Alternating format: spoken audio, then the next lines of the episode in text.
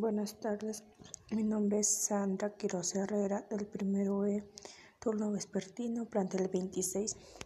Les voy a hablar sobre el árbol de Navidad. Esa mañana Paula se despertó más contenta que nunca. Por la tarde iría con su padre a buscar el árbol de Navidad para colocarlo en el salón de casa y adornarlo con muchos objetos que ella misma había pintado y decorado. Era la primera vez que su padre accedía a que lo acompañara a recogerlo en la tienda.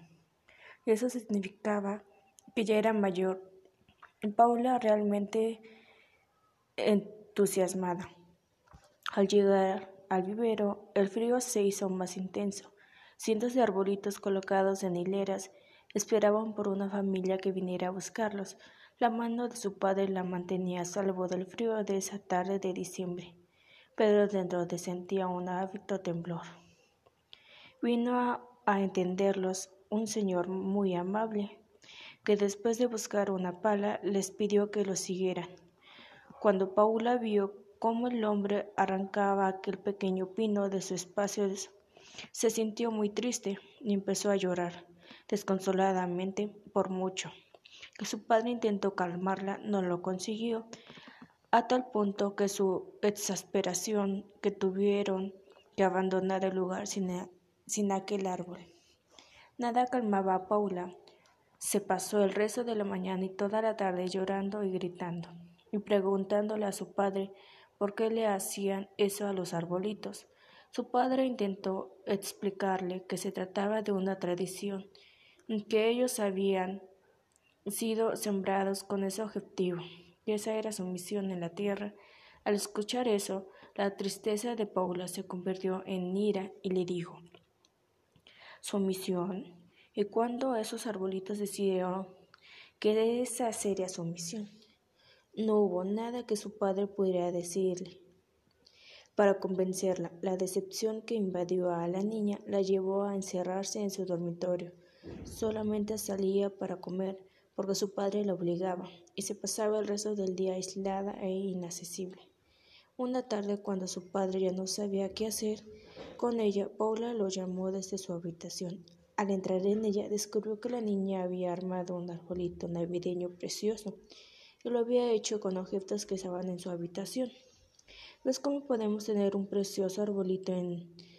sin dañar a otros seres vivos? le dijo con una hermosa sonrisa su padre la abrazó con ternura y comprendió cuál equivocado había estado. La reacción de su hija no se quedó en esa experiencia.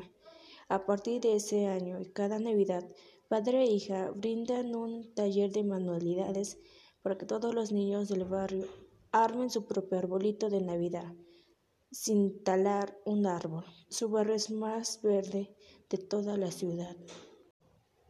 Buenas tardes, mi nombre es Sandra Quiroz Herrera del primero E, turno vespertino, plantel 26. Les voy a hablar sobre el árbol de Navidad. Esa mañana Paula se despertó más contenta que nunca. Por la tarde iría con su padre a buscar el árbol de Navidad para colocarlo en el salón de casa y adornarlo con muchos objetos que ella misma había pintado y decorado. Era la primera vez que su padre accedía a que lo acompañara a recogerlo en la tienda. Eso significaba que ya era mayor. Paula realmente entusiasmada. Al llegar al vivero, el frío se hizo más intenso. Cientos de arbolitos colocados en hileras esperaban por una familia que viniera a buscarlos. La mano de su padre la mantenía a salvo del frío de esa tarde de diciembre. Pedro dentro de sentía un hábito temblor. Vino a, entenderlos un señor muy amable, que después de buscar una pala les pidió que lo siguieran. Cuando Paula vio cómo el hombre arrancaba aquel pequeño pino de su espacio, se sintió muy triste y empezó a llorar desconsoladamente por mucho. Que su padre intentó calmarla, no lo consiguió, a tal punto que su exasperación que tuvieron que abandonar el lugar sin, sin aquel árbol. Nada calmaba a Paula. Se pasó el resto de la mañana y toda la tarde llorando y gritando, y preguntándole a su padre por qué le hacían eso a los arbolitos. Su padre intentó explicarle que se trataba de una tradición, que ellos habían sido sembrados con ese objetivo, esa era su misión en la tierra.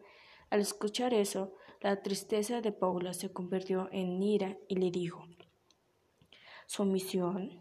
Y cuando esos arbolitos decidieron que esa sería su misión, no hubo nada que su padre pudiera decirle. Para convencerla, la decepción que invadió a la niña la llevó a encerrarse en su dormitorio. Solamente salía para comer porque su padre la obligaba y se pasaba el resto del día aislada e inaccesible. Una tarde, cuando su padre ya no sabía qué hacer con ella, Paula lo llamó desde su habitación. Al entrar en ella, descubrió que la niña había armado un arbolito navideño precioso y lo había hecho con objetos que estaban en su habitación. ¿Ves cómo podemos tener un precioso arbolito en... sin dañar a otros seres vivos? le dijo con una hermosa sonrisa. Su padre la abrazó con ternura y comprendió cuál equivocado había estado. La reacción de su hija no se quedó en esa experiencia. A partir de ese año y cada Navidad, padre e hija brindan un taller de manualidades para que todos los niños del barrio armen su propio arbolito de Navidad, sin talar un árbol. Su barrio es más verde de toda la ciudad.